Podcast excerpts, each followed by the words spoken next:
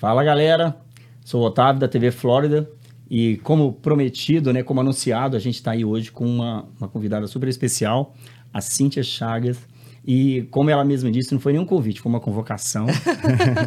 Mas a gente está super feliz de, de, receber você aqui nos estúdios, né? Hoje eu estou acompanhado, além da Cíntia Chagas, estou acompanhada também da Ana Beatriz, que é a minha filhota, né? Fez questão de, de participar desse, desse podcast. Perder, é, não podia perder. Não, e, e, eu já percebi que o humor dela é o quê? Maravilhoso. É mesmo, é? É, no caminho de Miami pra cá, meu filho, eu falei com ela, a sua inteligência é nítida. Olha, hein? Vê, é, perspicaz, é sagaz. É, graças a Deus ela puxou a mãe dela, assim, 100%. né? Bom, Cíntia, é, se você quiser, então já fique à vontade para você cumprimentar os nossos telespectadores ou espectadores ou os, os que assistem as nossas, as, os nossos vídeos, né, nas nossas redes sociais, fica à vontade para você cumprimentar a galera. Olha, gente, eu só tenho uma coisa para falar, que eu tô ficando gripada, né? Porque aqui em Miami, quer dizer, a gente não tá em Miami, mas aqui nessa região da Flórida é tudo é quente, aí eu entro no ar-condicionado, ar-condicionado tem IF, inclusive, aí eu entro no ar-condicionado, quer dizer, eu não entro no ar-condicionado, eu entro no ambiente com ar-condicionado, aí, enfim, né? É quente, frio, quente, frio, quente, frio. Haja resistência, então vocês estão, tipo, parabéns, porque vocês têm muita resistência. Eu tô acabada já. Vou voltar pro Brasil, assim, com a faringite, uma laringite, que vocês não estão entendendo. Deus. E é por isso que eu tô com essa voz de pato.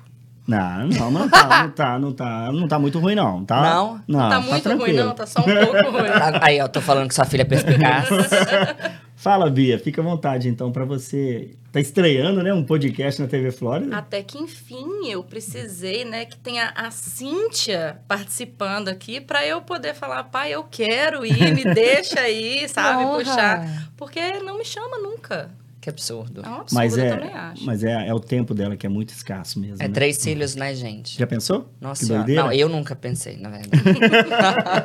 eu até hoje não penso, às vezes. Porque se pensar, a gente corre. Vai automático. Entendido. Bom, Cíntia, é, como não podia deixar de faltar essa pergunta, é para saber, tipo assim, como que se deu esse início da Cíntia Chagas? Como é que a Cíntia surgiu? É, vamos lá. Quando eu era criança e, e as pessoas perguntavam para mim o que você vai ser quando você crescer, eu falava professora de português. Mentira, nunca falei isso. Sempre falei que eu ia ser rica e famosa. Uhum. E sempre olhei pra TV e me vi dentro da TV. Sempre me vi Legal. dentro de um aparelho, assim, de, tele, né, de um televisor e falava, eu estarei ali dentro. É, só que eu, eu não. Se eu tivesse nascido em uma família rica, eu teria pedido para que meus pais, para que minha família arcasse com aquela, aquelas coisas, né? De ir para o Rio, apartamento no Rio, para uhum. fazer curso de teatro, esse tipo de coisa. Uh, embora eu não quisesse, eu nunca quis ser atriz, mas eu queria de alguma maneira entrar na TV, né? Mexer com comunicação. E se eu tivesse nascido em uma família abastada, eu de alguma forma eu sei que eu faria curso de teatro. E aí, gente, olha que coisa óbvia, óbvia, rica e famosa, você professora, né? Combina muito. Perfeitamente. Eu queria o palco. Eu sempre quis o palco, eu não tenho o menor problema em admitir isso. O meu grande amor é pelo palco, é uhum. é pela comunicação. Pelo português eu tenho respeito. São coisas diferentes. Uhum. Tanto é que eu defendo o português com unhas e dentes. Então, uh, eu resolvi fazer. Eu ia fazer jornalismo, desisti. Aí fiz letras na UFMG, né? Eu sou de Belo Horizonte. E. E eu, durante os quatro anos da faculdade, eu trabalhei em pré-vestibulares. Por quê? Porque em pré-vestibulares a gente pode dar aquela aula performática, que é quase um circo. É isso a gente não pode... Professor já não costuma fazer isso em colégio. E, no fim das contas, eu, eu trabalhei em 13 lugares, fui demitida de 10. É, fui demitida de 10. Um era meu e o outro faliu. Ou, ou seja, só um lugar não me demitiu na minha vida. E por que, que eu era tão demitida assim? Uh, porque eu não dava aula, eu dava show. Hum. Porque eu colocava 200 alunos em pé cantando a música da crase, o funk da crase, o sertanejo da conjunção.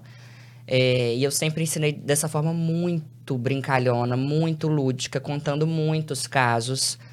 E, obviamente, quando se é assim, uh, você gera uma certa raiva nos professores, nos seus colegas de profissão, uhum. um certo ciúme. Sobressaindo sobre eles. É, e até porque a maioria dos meus colegas de profissão eram de esquerda, eu sempre fui de direita, eu era, eu era tudo que. Eu era a manifestação de tudo aquilo que eles criticavam. Né? É, eu sempre. Enfim. Eu nunca escondi a minha ideologia, nada disso, apesar de não usar a sala de aula como palanque para isso, mas uhum. eu nunca escondi. É, enfim, e aí, quando eu vi, falei, meu Deus do céu, vou viver sendo demitida? E agora? Aí eu criei o meu pré-vestibular, que era no estilo de, de cursinho, uh, tipo Number One, CCAA. Uhum. Lembram que gente, eram 10, 12, 15 alunos por turma. Comecei com três alunos e dei muita sorte. Eu, quer dizer, sorte ao mesmo tempo foi muito trabalho. Eu tinha 25 alunos de aula particular, fora os 5, 6 lugares em que eu dava aula, porque eu sabia que a, que a qualquer momento eu seria demitida.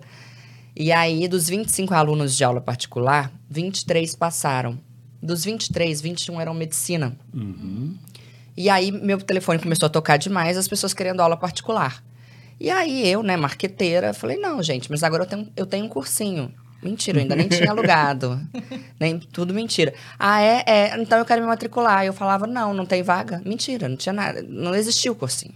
Eu não tinha nem a próxima turma? Não, não, tinha, nunca, não existia. eu não tinha comprado ainda as cadeiras, as carteiras. Você usou o que os coaches os coach chamam hoje de é, gatilho, né? Gatilho da mental da escassez. É, e aqui, ó, isso aí nós estamos falando do quê? 2012, 13. Uau, nem existia coach. Nem existia. é, eu, eu, era, eu era esperta. Aí o povo me ligava e eu falava, não, olha, talvez surja vaga para uma turma de, de quarta aqui quarta tarde e tal. Ah, vou colocar seu nome na lista de espera. E fui, fui colocando, colocando, colocando. No dia em que eu vi que havia 10 nomes ali, eu liguei para todos os 10 alunos e uhum. falei: olha, surgiu a vaga, você quer entrar? E assim eu formei a minha primeira turma. Que bacana. Formei a minha primeira turma. E na turma de quarta eu falava da turma de sexta, que não existia também. Entendeu? Eu falava, gente, eu tava na, na, turma de sexta aqui, vocês não acreditam. Aí um aluno falou, eu inventava história. Sempre fui uma contadora, né? Uhum. Enfim, e aí formei minha turma de sexta, porque o aluno de quarta contava para o amigo dele, que estava tentando medicina, era um cursinho especializado em alunos de medicina. Uhum. É, porque a minha experiência enquanto eu, eu estive na faculdade foi com alunos de medicina. E blá blá blá. E quando eu fui ver, eu tinha dois anos de fila de espera, realmente. É, em dois anos, eu já era a professora mais conhecida de Belo Horizonte, com dois anos de fila de espera para alunos de medicina. E, e só eu dava aula naquele formato tipo, né, de cursinho de inglês. Enfim, e aí é, é, foi, foi uma fase muito boa, eu tava ganhando muito bem, e tava tudo lindo, maravilhoso, e uma mulher normal, ela decidiria casar e ter filhos. Mas eu não queria me casar e não queria ter filhos. Aí eu falei, já sei, gente, eu vou, vou... Me lembrei do meu sonho de infância, que era ser rica e famosa. Aí eu falei, eu vou ser famosa você é famosa. Aí eu pensei, gente, mas como é que faz para ser famosa no Brasil? É... E eu queria a fama por meio de algo edifica... edificante. Uhum. Isso foi em 2014? Isso aí, no fim de 2014, uhum. exatamente. É...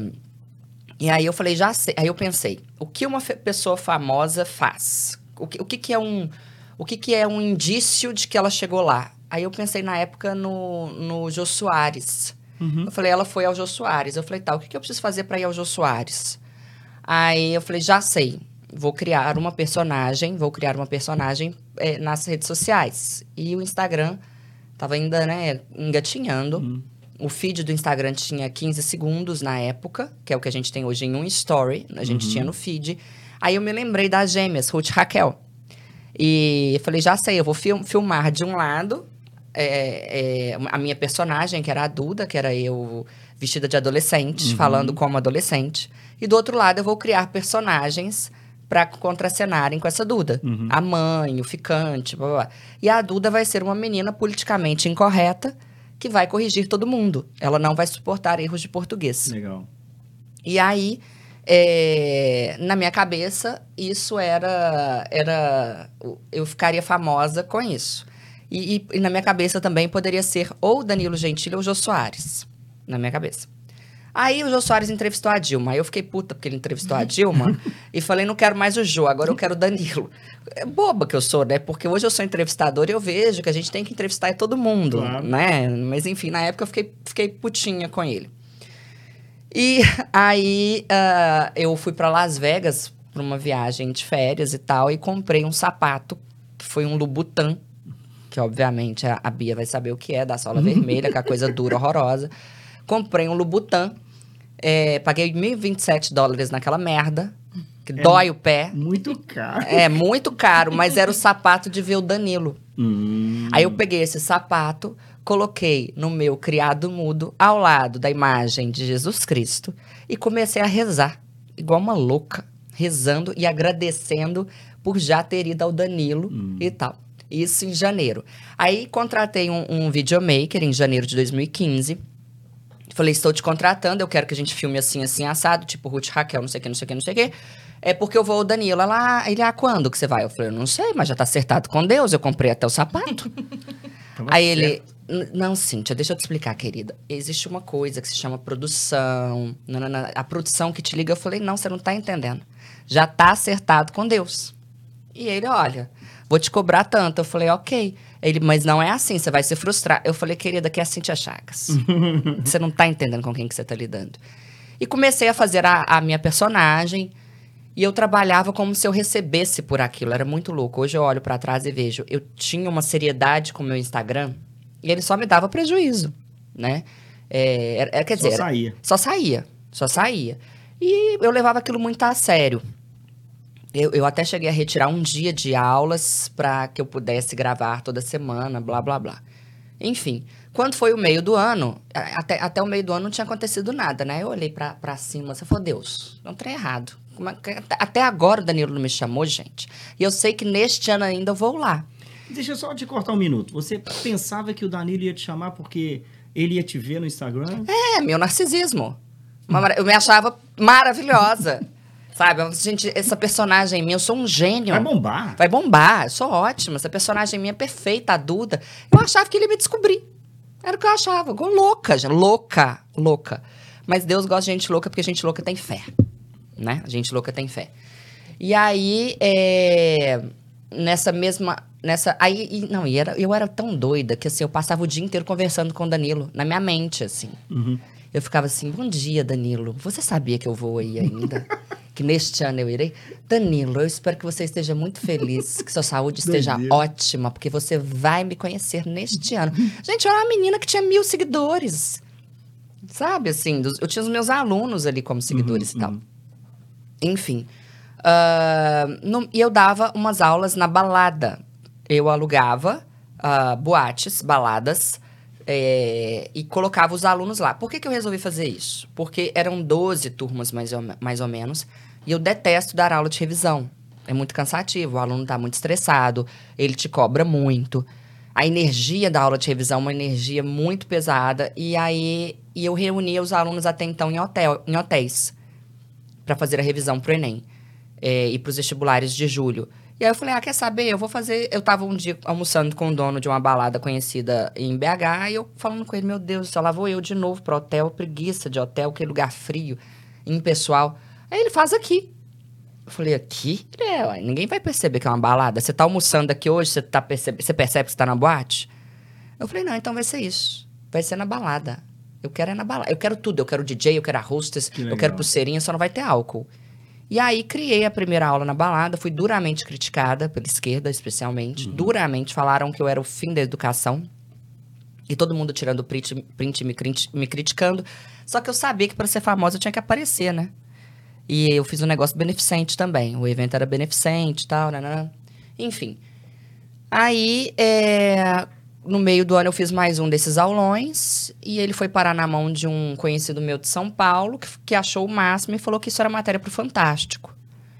E me passou o telefone da assessora de imprensa dele. Uhum. A assessora de imprensa dele, é, falou, eu marquei uma reunião com ela e tudo, e ela falou: querida, você é só uma professora, sua história é ótima, mas eu não quero nem, não vou nem te cobrar porque eu acho que não vai dar certo. Uau.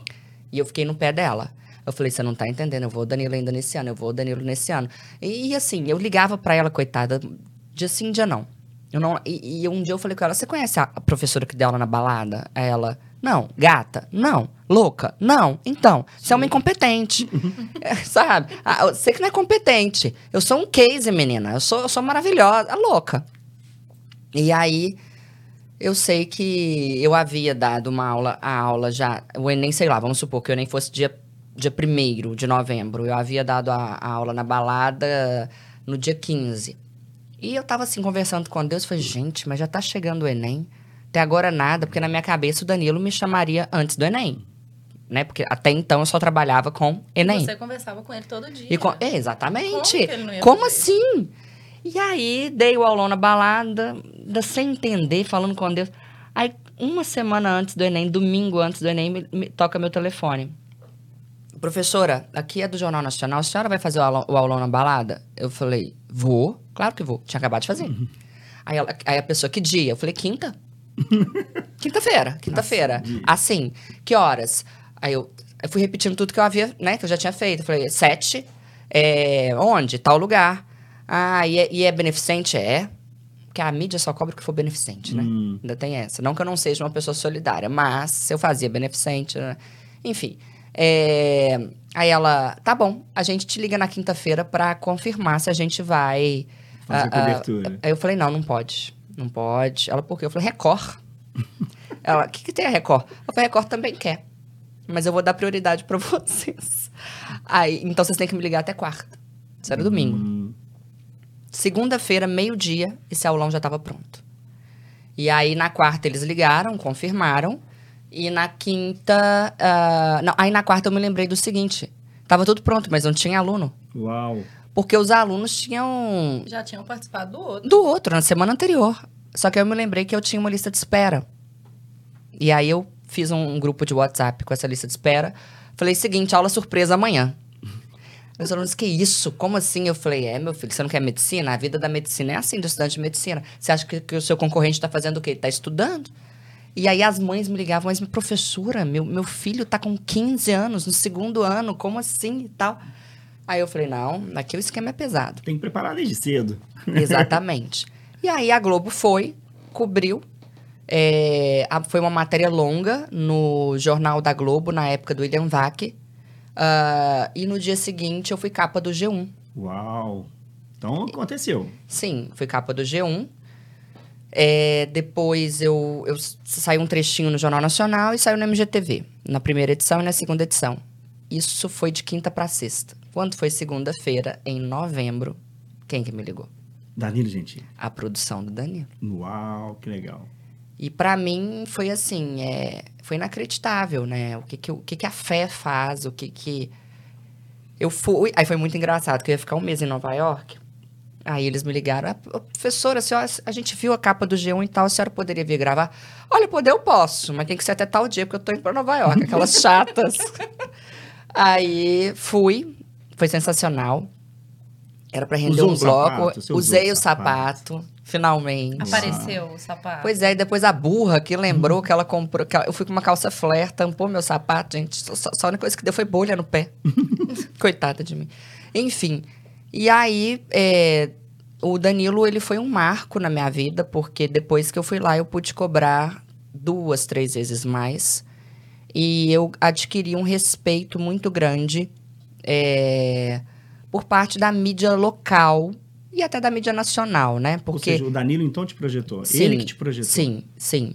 Ninguém é profeta na própria cidade.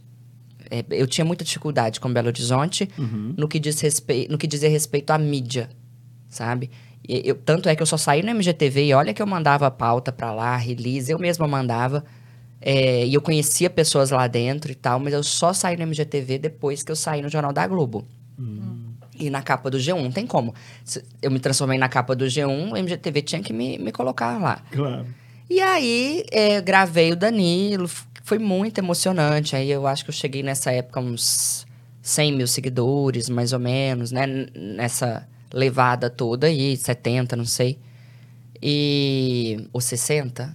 De 60 a 100, não me lembro. Uhum. É...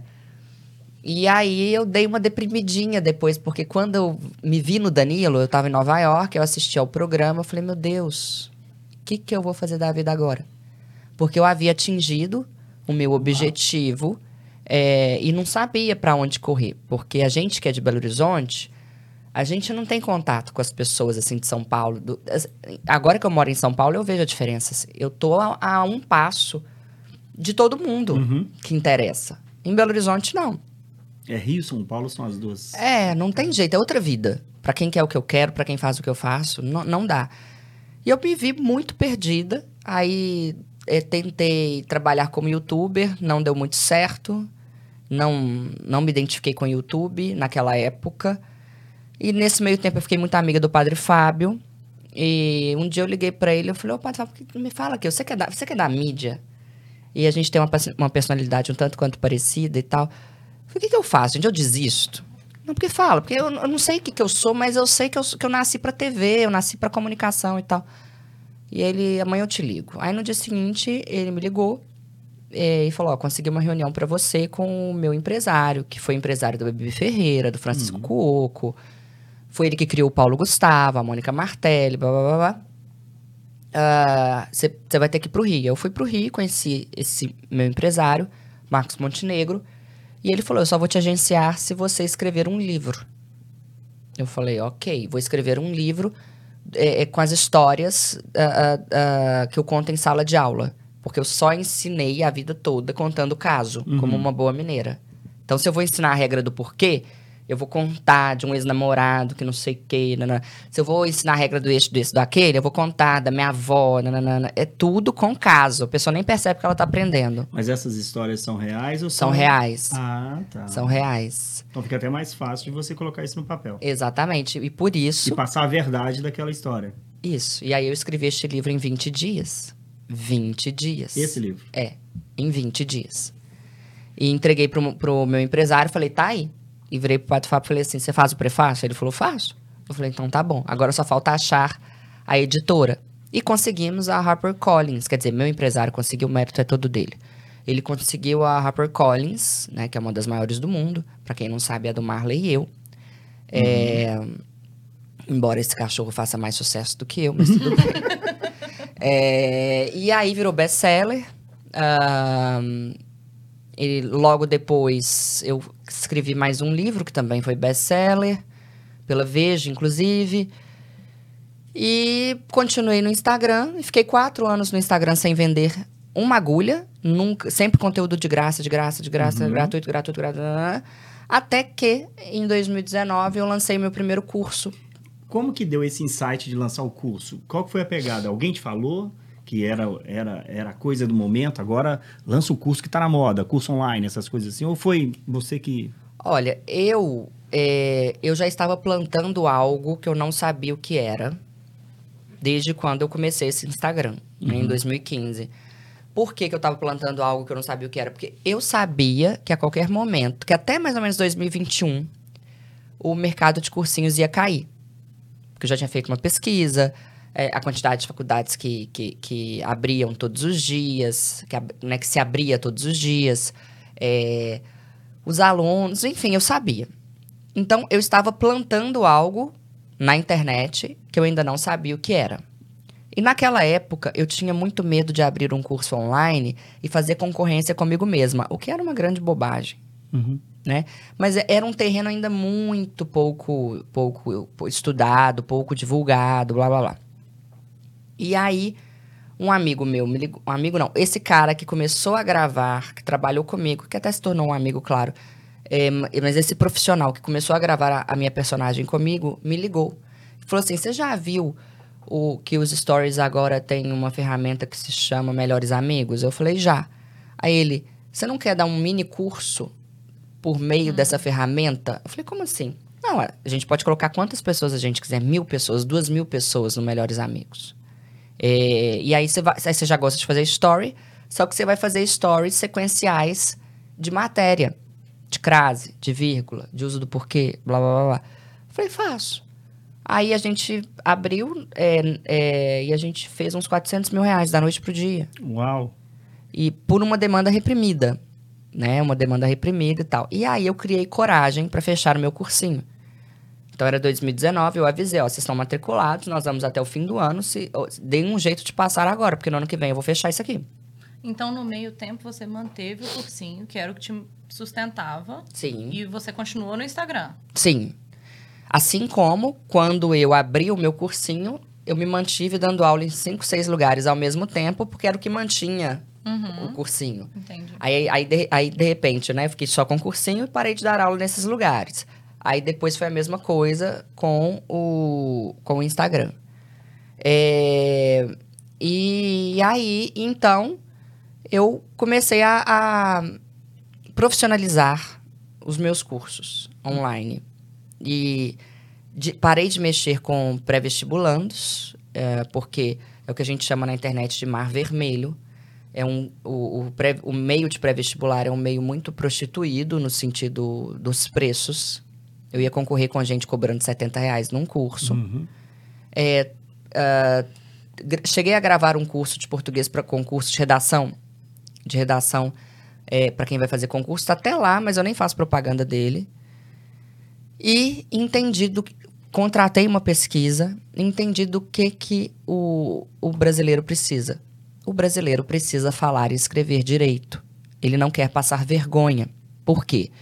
Porque a, a língua portuguesa, a- o modo como a gente fala, ele diz respeito a quem nós somos.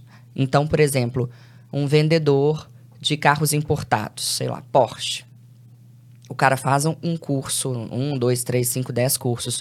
O cara entende tudo daquele carro, do Sim. motor. Ele se veste, ele coloca um terno bacana, ele tem um corte bacana, ele tem um relógio bacana. É, até porque, obviamente, ele ganha bem, porque ele vende Porsche. Só que se na hora da venda ele solta um pra mim fazer, um menas, um seja, um esteje, Um top. Esse carro é top. ele joga por terra é, toda a imagem que ele construiu ali naquela venda. Porque é, é, falar errado descredibiliza quem a gente é. né? Então, e eu percebi isso, que o que, o que as pessoas... Não é- as pessoas não querem se tornar machados de Assis. As pessoas não querem passar vergonha com o português delas. Seja um português escrito, seja um, um português falado. Então, ela não quer errar no e-mail, ela não quer errar no WhatsApp. Hoje, as vendas pelo WhatsApp, elas são é, é uma realidade, né? E ela não quer. Então, aí eu entendi isso e criei um curso chamado Fale Direito Brasil, que é um curso ah, voltado para adultos. Jovens, a partir de 15 anos, podem fazer. Uhum. É, 13, talvez até 13, 14, dependendo do jovem. É, e eu tenho, nesse curso, é um curso que ele fica gravado. Qual a duração? Acho que ele tem umas quatro horas, mais ou menos. Ele fica gravado, a pessoa tem acesso por um ano, ela pode assistir Pode quantas vezes ela quiser. Uhum. É, e ali eu ensino o uso do porquê, do este, do esse, daquele, crase, blá blá blá e tal, pontuação. E eu tenho desde empregadas domésticas a juízes, Uhum. médicos e tal. E, enfim, então hoje, ah, é, basicamente, esse curso está gravado. Eu devo criar um outro agora, de- com outra, outra temática. Não, não só de português, mas, mas, mas assim, relacionada a outro tipo de coisa. Comunicação de um modo geral. Uhum. Sou colunista da Forbes. Ahn, e é isso, tenho esses dois livros. E sou entrevistadora. Me tornei entrevistadora. Eu vi que você é, leva algumas personalidades, inclusive. Eu vi que você entrevistou o Nicolas, né? o Nicolas Ferreira também é de, de BH, né? Uhum. Sim. É, eu tive com ele em Orlando, quando ele esteve aqui na igreja do pastor André Valadão. E outras... é, você- político, como é que é essa questão de políticos? Vo- Você já entrevistou alguns... Eu comecei com o Collor. Eu sou muito atrevida, né? Hum. O que, que, que eu fiz? É, em 2020, se eu não me engano, eu, o Collor saiu na Veja. E eu... Falando que ele tava gostando muito de, do, do Twitter, do Instagram e tal. Aí eu, na cara de pau, mandei pra ele um direct. Falando que eu gostava muito do português dele. Que eu, e eu, de fato, eu já falei muito do português dele em sala de aula. Eu falei assim, um dia a gente poderia fazer uma live, né? Aí ele, ah, claro. Enfim, aí passou e tal. E aí eu continuei. Dois meses depois eu cobrei. Até que ele falou, não, eu vou sim. Tá prometido, eu vou. Tá. Aí eu fui dar uma entrevista, entrevista pro Lacombe. É, e lá eles me perguntaram qual, quais políticos tinham português bom. E eu falei, o Collor. Aí eu olhei para a câmera, falei, inclusive, presidente, o senhor está me devendo uma entrevista. Uau, se cobrou na lata. Cobrei na lata, olhando para a câmera, assim, só falta, acho que até apontei para a câmera. E aí eu peguei essa parte e postei nos stories e marquei o Collor. Aí ele falou, ok. me passou o telefone do assessor dele. E aí eh, foi todo um trabalho de deixar o assessor dele tranquilo, de que eu não o colocaria numa, numa saia justa, que uhum. o tema era português, blá, blá, blá e tal. E aí fizemos a nossa primeira live. Você foi até ele? Não, foi por live. Ah, sim. Foi live, okay. pelo Instagram. E aí depois disso ficou muito fácil, porque eu falava com as pessoas assim, tudo por direct, amigo do amigo do amigo que ajuda, sem assessoria. E aí é igual conseguir trazer você aqui. Né? Tipo isso. Faz uma convocação. É, uma convocação. e aí, é, e ficou muito fácil, porque aí eu falava, olha, o Collor me deu entrevista, você não vai dar? Como você não vai dar? E aí depois veio o Temer, com suas mesóclises, me deu, me deu entrevista. Uau. Leda pera, Nagli. Pera, pera, pera, O que que o Temer levou? Suas mesóclises. O que, que, que é mesóclise? Mesóclise é quando você coloca o pronome no meio do verbo ele tem muito hábito de usar mesóclise. Ele fala, se, é, tem uma frase dele que ficou famosa: se o fizer, consertá-lo-ei. É o tal do consertá-lo-ei. Hum. é, e aí a gente falou das mesóclises dele e tal. Tem muita mesóclises na Bíblia, sabe? Tem. Faz, Fazê-lo-ei. Isso é mesóclise? É. Ó, é. aprendi. É, a Bíblia é uma excelente fonte de estudo da língua. Que legal, interessante. Excelente. Hein? O português que se vê na Bíblia é maravilhoso, é divino. Com certeza. É, e... Depois do Temer. Ah, foram muitas pessoas. Foram muitas pessoas. Você entrevistou o Bolsonaro? Não, mas entrevistar Loei. entrevistar Loei. É... E aí eu, eu fiquei nessa de live. Veio a pandemia, né? A gente tava na época da pandemia. Fiquei nessa de live e tal, nananana. E até que eu falei, quer saber? eu vou copiar a Leda Nagli. A Leda já tinha me dado uma entrevista. Eu já tinha dado entrevista para a Leda há muito tempo, uhum. na casa dela, no Rio. É, acho que foi em 2017 que eu fui lá. E aí eu. E quando eu fui lá, quando eu fui à casa dela, era assim: você chegava, havia três câmeras na sala. E era só isso. Você se sentava ali e conversava com ela e pronto. Eu falei, eu vou fazer igual. Liguei pra Leda, falei, vou fazer igual. Pedi pra ela indicação de câmera e tudo. Uhum. E comecei a fazer em casa. A primeira pessoa que eu entrevistei, é, que eu fui à casa dela, só, eu só fui à casa da, da pessoa duas vezes. Uma foi a primeira, que foi a Fátima Scarpa, irmã do Chiquinho Scarpa, uhum. porque até então é, faríamos uma entrevista mostrando como mexer nos talheres, porque ela dá aula de etiqueta, ah, e a gente precisaria de toda a prataria dela e tudo. Mas na hora a gente desistiu e a gente falou só da vida dela mesmo. É, não é que ela tenha me pedido para ir lá. Foi o caso. E a outra pessoa foi o Temer, quando eu, pela segunda vez, eu entrevistei, obviamente, ex-presidente, eu fui até ele, até o escritório dele.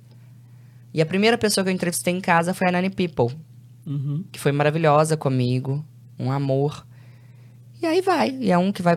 Aí hoje, eu, é, sei lá, eu não tenho agenda, acho que para os próximos dois, três meses, as pessoas que me procuram, especialmente os políticos. Uhum os políticos. E nessa época agora vai ser.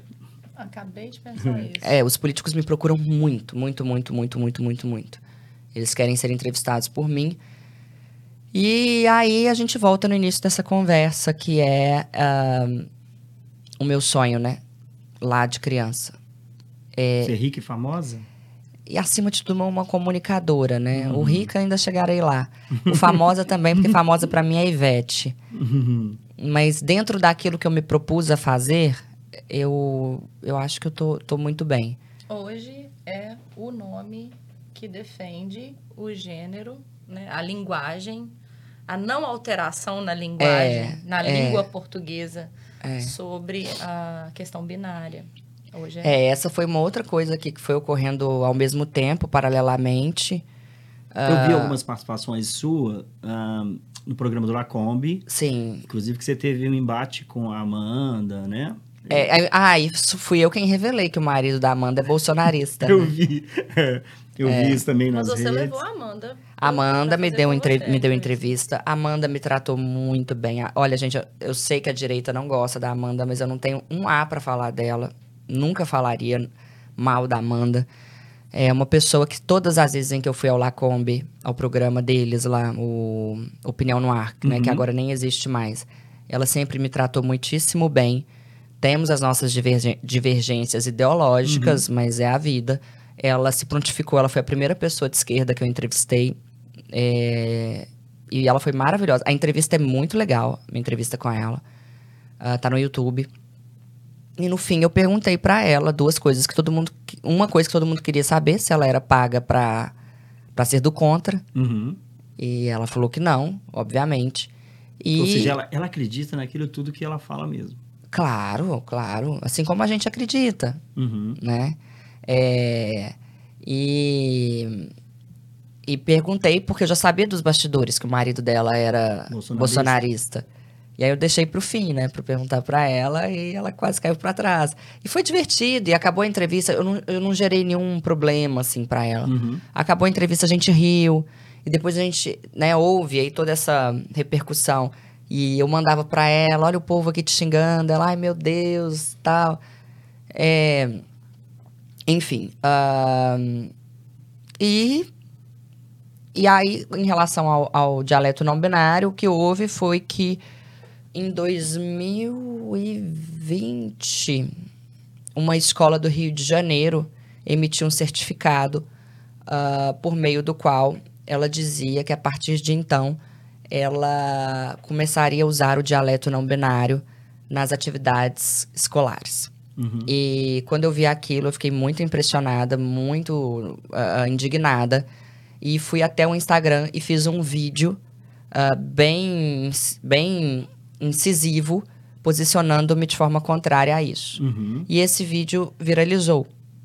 E logo depois o Lacombe me chamou para participar é, é, é, de forma remota do programa deles. Foi a primeira vez em que eu participei. E aí todo mundo começou a, a- a me ligar para saber a minha opinião. E eu comecei a, a participar de muitos e muitos e muitos e muitos programas. A pandemia veio e tal. Aí passou a pandemia, no que passou a pandemia, eu comecei a participar de vários. E aí, é, comecei também a, a- a ajudar os deputados na criação de projetos Ah, de lei Perfeito. contra o dialeto não binário. Coloquei a mão na massa mesmo. E é isso. E aí, hoje, eu sou uma voz bastante ouvida no que diz respeito ao dialeto não binário. Como é que você é, resumiria, assim, numa frase, essa questão dessa, desse dialeto... É dialeto, não? Como é que chama? Dialeto. não binário. Não binário. Isso é agressivo ou não? É uma imbecilidade. Essa é a frase. O dialeto não binário é uma grande imbecilidade. Ele. O dialeto não binário. O que, que ocorre? As pessoas. Quem defende o dialeto não binário o faz, talvez acreditando que se trate de algo que, que serve para que sirva para incluir as pessoas. Mas a verdade é que o dialeto não binário ele exclui os cegos, porque os cegos eles fazem leitura por meio de softwares e aí a- deveria haver uma atualização dos softwares. Ele exclui os surdos que precisam da linguagem labial para compreender as, as palavras. Ele exclui os disléxicos que já têm de fato uma dificuldade comunicativa. Ou seja, em prol de uma minoria esquizofrênica, militante, ah, agressiva, ah, impõe-se mais dificuldade ainda a quem, de fato, já sofre uma dificuldade severa no que diz respeito à comunicação. E, na, na minha opinião, o, o- essa luta a favor do dialeto não binário, ela nem é tanto do não binário, que corresponde a 1,2% da população brasileira. Essa luta é uma luta política. É uma, ela é uma luta de militantes de ideologia de gênero que querem colocar isso nas escolas, porque a partir do momento em que esse dialeto faz parte das escolas, obriga-se uma discussão, obriga-se que há, ocorre a obrigação de que haja uma discussão acerca ah, ah, da, da ideologia de gênero. Não que não se possa discutir certas coisas em sala de aula, Claro. mas quando um professor escreve no quadro sejam bem-vindes, alunos, esse professor está introduzindo, sim, e de forma irresponsável, porque ele é professor de ciências, sei lá, ele é professor de história, ele é professor de física, de química, ele não é professor de, de, de sexologia, sei lá. Então, quando ele escreve Sejam bem-vindos, alunos, e utiliza o tempo de sala de aula, que é um tempo sagrado, e utiliza a cadeira cativa ali do aluno, a atenção cativa daquele aluno, para ficar discutindo o que vem a ser esse bem-vindes, que não é língua portuguesa, né? Então, esse professor, ele está agindo de forma criminosa. Porque a, a, a língua oficial do nosso país é a língua portuguesa. E a língua do todes não, Não existe. não existe. Então ele está sendo criminoso. Ele deveria utilizar a sala de aula para dar aula. Você colocou um vídeo. Brava. Essa semana, semana passada. Eu sempre tô brava, né? Muito. Talvez a identificação aconteça aí, né? É, colocando que professor não tem que ensinar determinadas coisas. É, o que que ocorre? Ah, o professor, ele tem liberdade de ensino, que significa liberdade de ensinar, como a, a própria expressão diz. Sim. O professor não tem liberdade de expressão em sala de aula. A liberdade de expressão significa o quê? Poder falar o que se quer, da forma que se quer, como se quer. E o professor não pode fazer isso. O professor, ele é pago, seja por meio das mensalidades que os pais pagam, seja por meio do, do, do governo, do, do Estado, ele é pago para dar aula, ele não é pago para militar, nem para a direita, nem para a esquerda. Então, o professor não tem de falar sobre dialeto não binário em sala de aula. Principalmente os professores de português de redação, que utilizam muito, e é muito, eles utilizam e muito, aquele momento de discussão do tema da redação Sim, para incutir ideias progressistas na mente. na mente dos alunos. Eles falam que não, mas muitos fazem isso. Eu, te- eu, eu, eu dei aula por mais de 15 anos. Eu sei o que eu estou falando. E isso é uma realidade tanto de escolas públicas, quanto de escolas privadas, quanto de pré-vestibulares. Aliás, faculdade, né? Faculdade é um antro. Infelizmente. É isso. é, realmente faz. é, tem muita coisa que teria que ser consertada e que ser arrumada aí, porque. Deixa eu só partir para um outro, um outro momento aqui da nossa, do nosso bate-papo. É, eu pedi a algumas pessoas para mandar algumas perguntas e tal. Não vai dar para ler todas, né? Por causa do tempo. Porque agora temos aqui interessante. Qual o erro mais bizarro que ela já escutou? A, Fab- a pergunta é da Fabrícia Rent. Ela deve trabalhar com aluguel, provavelmente, né? Muito É daqui, inclusive. Qual o erro mais bizarro que você já escutou, assim? Uma coisa sobre a palavra bizarro muito interessante. Bizarro já significou é, elegante. A palavra bizarro já foi sinônimo de elegante. E tínhamos um pronome de tratamento chamado vossa bizarria. Uau! É usado para as pessoas ricas, nobres. Vossa bizarria gostaria de tomar um café? Olha como que a língua é interessante. E Já hoje o bizarro- vou E hoje- algumas pessoas a partir de agora. E hoje o bizarro é utilizado para definir algo é, Esquisito? esquisito. E aí, voltando rapidamente ao assunto do não binário, olha que interessante. Quem defende o dialeto não binário fala que a língua é viva e que por isso a gente deveria aceitar essa mudança. Só que as mudanças, elas são naturais, como ocorreu com a palavra bizarro, vossa mercê, vós mercê, você e por aí vai. Não, não havia um, man- um bando de militantes pedindo uma mudança linguística. Mas enfim, erro bizarro, o mais bizarro que eu já li quando eu era professora em pré-vestibulares foi a palavra miscelândia. Miscelândia. A pessoa misturou miscelânea com, sei lá, Disneylândia. eu não sei. Eu achei esse, esse bem bizarro. Eu era estagiária ainda em Miscelândia. 2004. E eu li esse erro e nunca mais esqueci. É, ocorre uma miscelândia. Tem uma outra aqui, da Ana Kelly, DR. Ana Kelly. É, responda se quiser. Em quem você vai votar? O meu voto é sempre contra a esquerda. Uhum. Ele é sempre contra a esquerda. Então, é só olhar quem estará no Quem tá lado disponível. da direita. Perfeito. Tem mais alguma aí? Não, acho que tem aí. Você não. Você mandou? Tem aqui. Peraí. Ih, tem pergunta no bastidor. Pode, Claro. Eu queria, por favor, se você puder comentar a respeito de quando eu falo assim, nossa, mas a situação tá preta. Ah, Maravilhosa. Ela gosta de confusão. Sim. É, vamos lá. Só para só para as pessoas entenderem, né? A questão aqui da Valéria, que está nos bastidores, quer saber sobre uma questão assim, quando fala assim, a situação tá preta. Se é racismo ou não. Isso. Tá, vamos lá. As pessoas se esqueceram que preto é antítese de branco. Ou seja, existe a cor branca e existe a cor preta. Quando eu digo que a situação está preta, eu apenas quero dizer que eu não consigo enxergar uma solução para ela. Logo, a situação está preta, essa expressão, ela não carrega discriminação. Ah, o verbo denegrir. Fulano está denegrindo a imagem de Beltrano. Também não carrega discriminação. Por quê? Porque denegrir vem do latim denigrare, que significa manchar. Se digo que a imagem de alguém está sendo denegrida, eu apenas quero dizer que aquela imagem, que era límpida, clara, translúcida, agora possui manchas.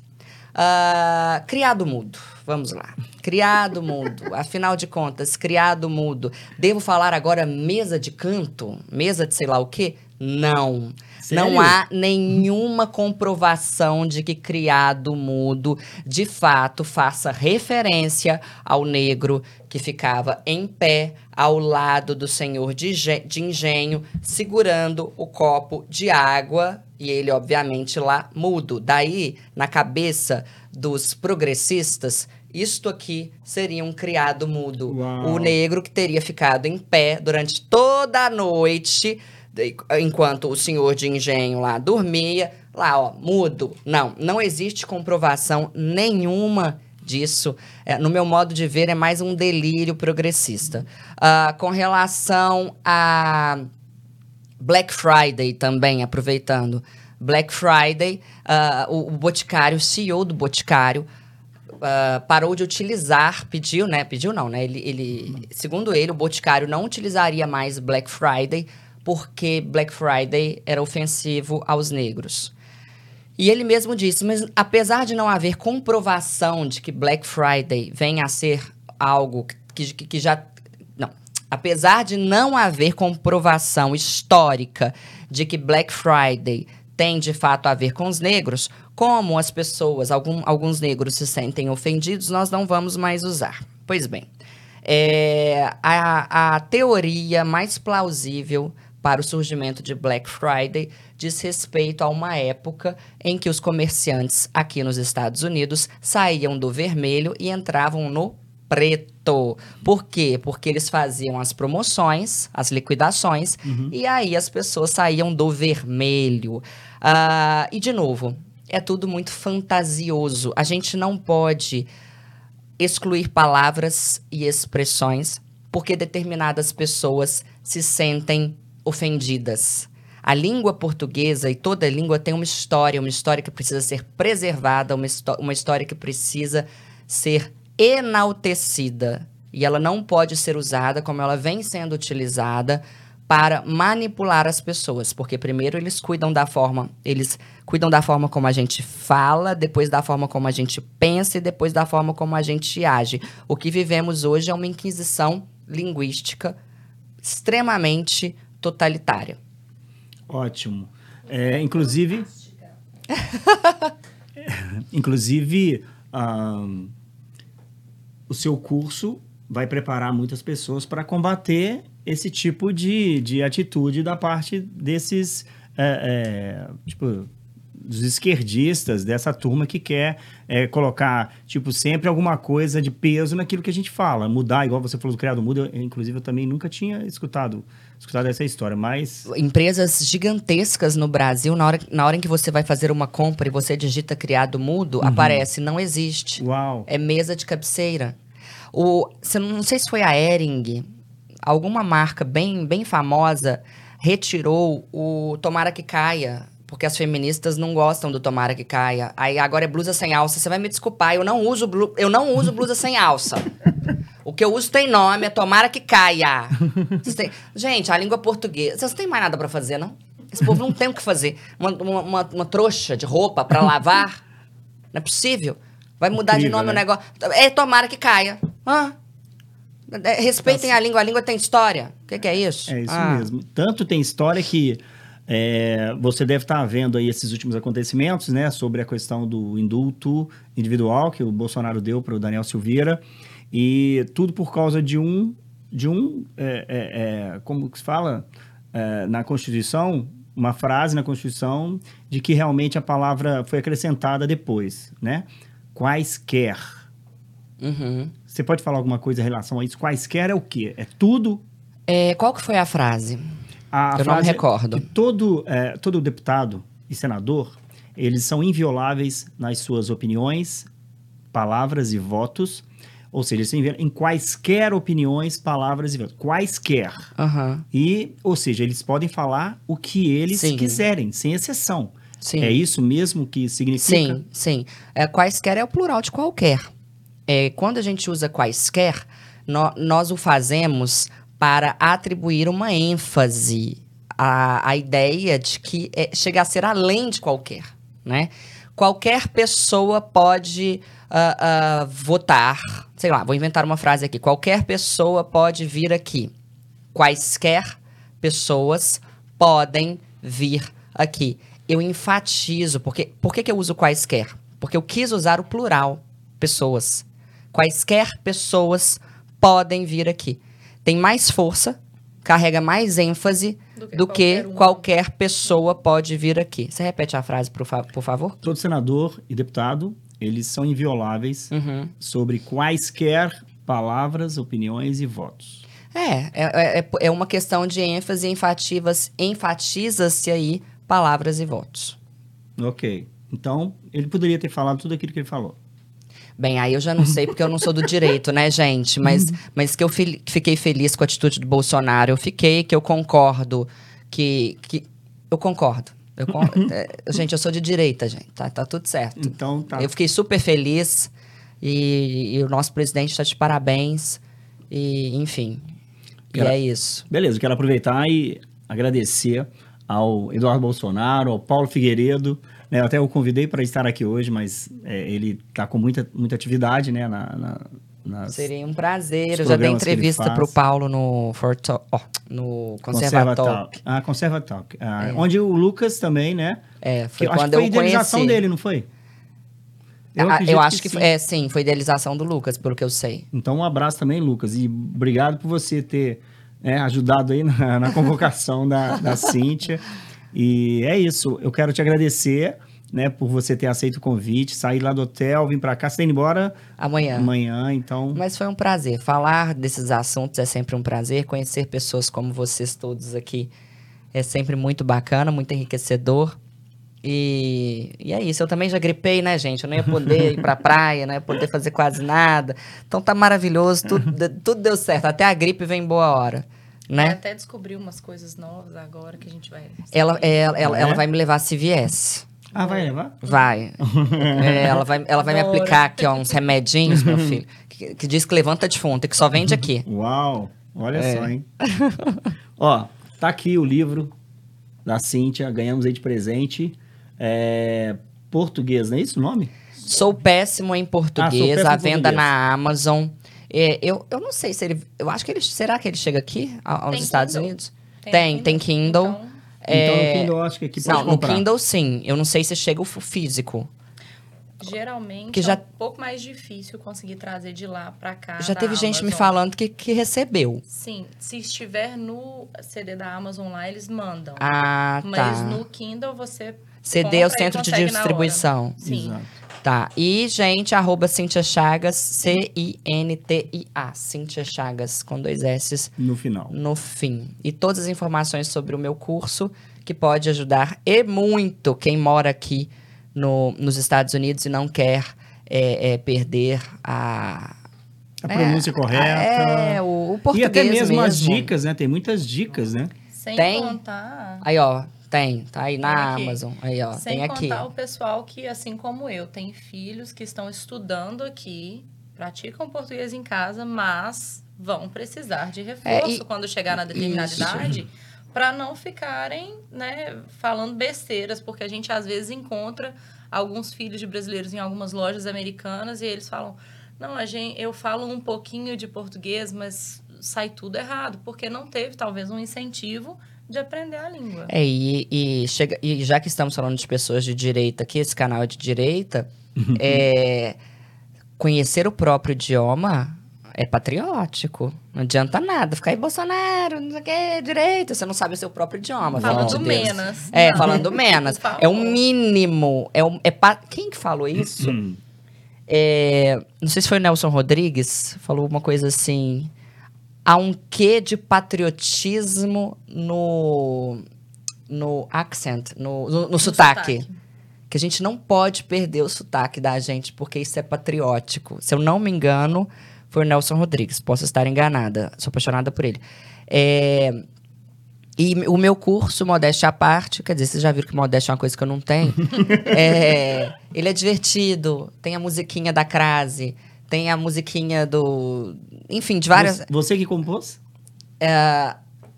A da crase, não. Foi, foi uma dupla de, de comediantes que fez pra mim há muitos anos. Uhum. Mas todas as outras fui eu.